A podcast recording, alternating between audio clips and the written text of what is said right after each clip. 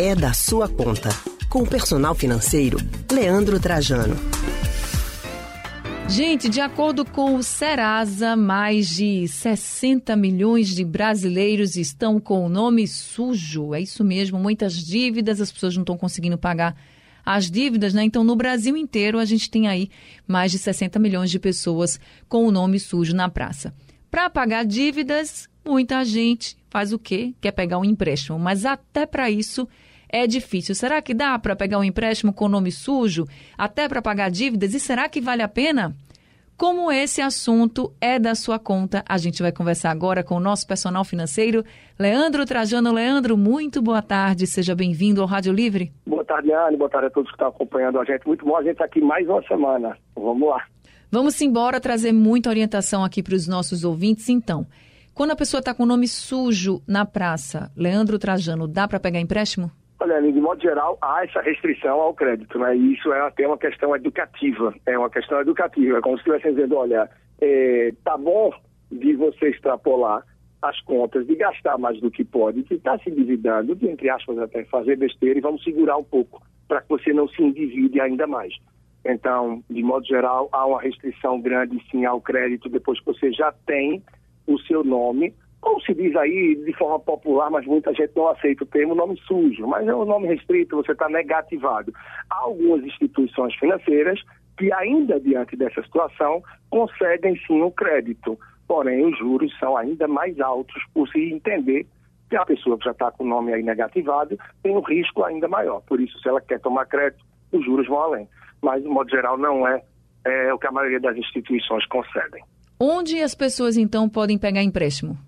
Olha, o mais tradicional que as pessoas terminam por procurar é nas instituições financeiras que elas têm conta. Então, nos bancos tradicionais, mas é, cada vez mais tem sido uma crescente aí a presença das financeiras também. Isso é bastante recorrente, bastante utilizado por muitas pessoas.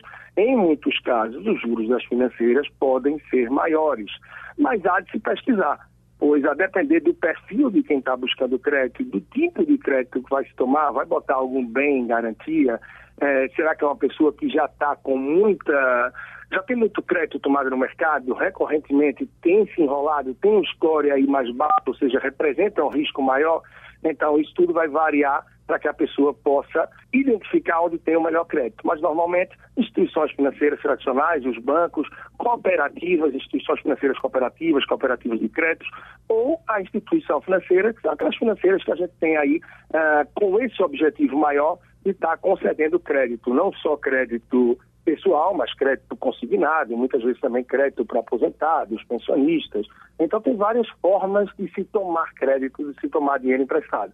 Só que o mais importante, antes disso, é que seja feita uma análise para ver se realmente precisa, se tem como segurar um pouco o freio por alguns meses, se organizar.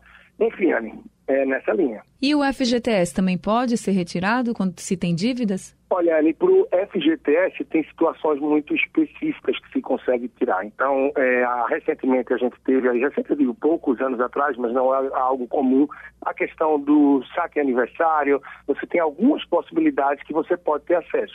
Nos últimos anos, devido à pandemia, entre outras razões até prévias a isso, e recentemente também questão de chuva, esse estado todo de calamidade que a gente viveu fortemente, vive ainda aqui no estado de Pernambuco, devido às questões climáticas, trouxeram possibilidade de se acessar aí parte do FGTS. Mas normalmente não é o mais comum. O FGTS é mais acessado em questão, questões específicas, de ter saído do trabalho, é, financiamento imobiliário, etc. Mas não pelas dívidas comuns do dia a dia que se acessa o FGTS.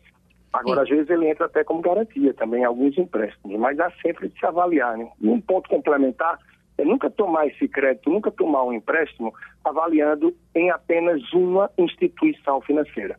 Uhum. Vale sim avaliar em outras instituições, por mais que muita gente acredite que não vale a pena. Porque diz, ah, eu sou cliente do banco tal, correntista há muitos anos. Por que um outro banco vai me conceder condições melhores? Ele tem intenção de ter você como cliente.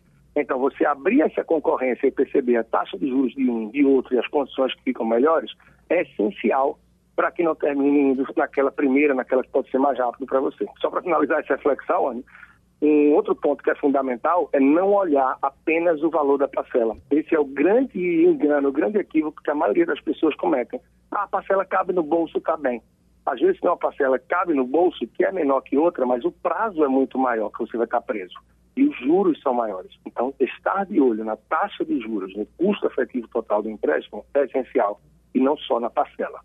Agora eu estava lendo, Leandro, e vi que as pessoas podem antecipar o saque aniversário. E aí os juros, por exemplo, o saque aniversário do FGTS, aí os juros fica 1,49% ao mês. Você acha que é vantagem? São alternativas. Eu acho que é sempre bom avaliar qual é a outra alternativa que eu tenho diante dessa. Porque quando você está antecipando, essa palavrinha já diz tudo para gente. Você está antecipando, você está tomando antes do tempo. Tomando antes do tempo, provavelmente você vai ter uns juros maiores aí.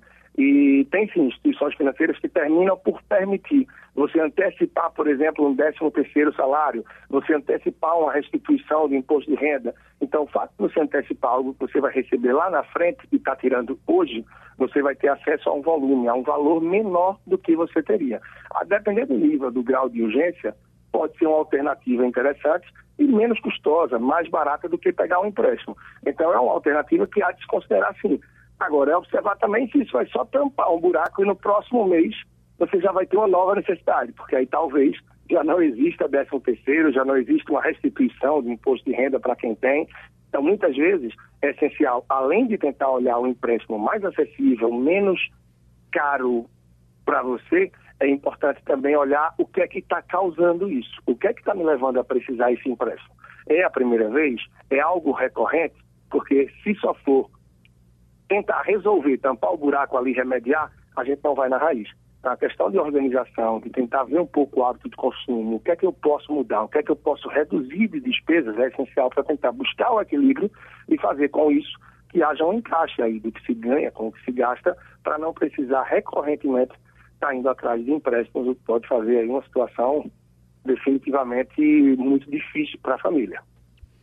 É isso então, gente. Estão aí as orientações de Leandro Trajano, nosso personal financeiro, para quem está nesse aperto todo, pensou em pegar um empréstimo, tem essa questão do, da antecipação do saque aniversário do FGTS, mas também tem que ficar atento, porque quando você antecipa, tem juros, então vale sim essa reflexão e essas orientações valem muito.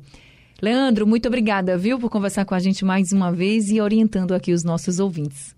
De nada, Ana. Um grande abraço para você e para todos que estão nos ouvindo no estúdio. Quem quiser acompanhar mais de trabalho, personal financeiro lá no Instagram, YouTube, podcast, só procurar por Leandro Trajano. Um grande abraço, até a próxima semana.